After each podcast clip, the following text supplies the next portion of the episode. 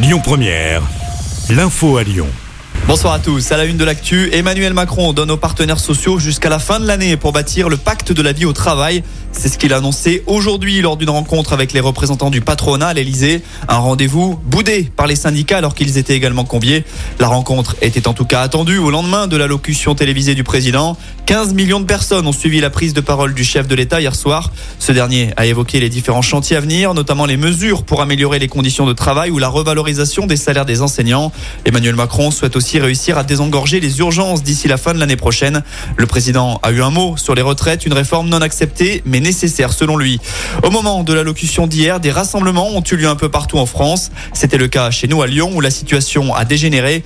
Après un concert de casseroles sur la place des terreaux plutôt bon enfant, un groupe d'individus est entré dans la mairie du premier arrondissement pour commettre des dégradations. Après avoir incendié le poste de police municipale de la rue Terme. Lorsque les pompiers sont intervenus pour éteindre les flammes, ils ont été visés par des jets de projectiles.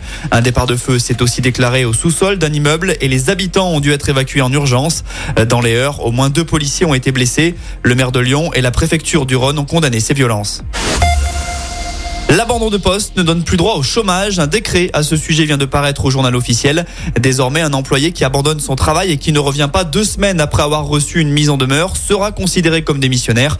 La conséquence pour l'ex-salarié, c'est qu'il ne pourra plus toucher l'assurance chômage. Le groupe Gosport espère un repreneur. Le tribunal de commerce de Grenoble se penche cet après-midi sur les offres de reprise. Elles sont une vingtaine sur la table, dont deux qui semblent sérieuses. Gosport, c'est 2200 salariés en France et des magasins à Givors, Lyon et Vaux-en-Velin dans le Rhône. À Lyon, il doit comparaître pour avoir frappé un agent TCL et avoir bouché les toilettes d'un commissariat. Selon le progrès, le procès de cet homme de 35 ans a été renvoyé à mai prochain. On lui reproche plusieurs faits. La semaine dernière, il a giflé un contrôleur qui voulait vérifier son titre de transport. Arrêté et placé en garde à vue, il a aussi inondé les couloirs du commissariat après avoir bouché les toilettes. Une expertise psychiatrique doit être effectuée. TCL toujours, mais bonne nouvelle. Cette fois, le Citral annonce le recrutement de 48 nouveaux conducteurs de bus dans le but de restaurer une partie de l'offre sur 15 lignes à partir de lundi prochain. Par exemple, la ligne C9 retrouvera son terminus habituel à Bellecour. Retrouvez toutes les lignes concernées sur notre application. Enfin, on termine avec euh, du foot. Il y a de la Ligue des Champions au programme ce soir. Quart de finale retour. Le Real Madrid de Karim Benzema se déplace à Chelsea. Les Merengues l'ont emporté 2 à 0 à l'aller.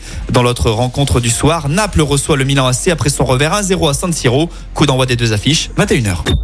Écoutez votre radio Lyon Première en direct sur l'application Lyon Première, lyonpremière.fr et bien sûr à Lyon sur 90.2 FM et en DAB+. Lyon Première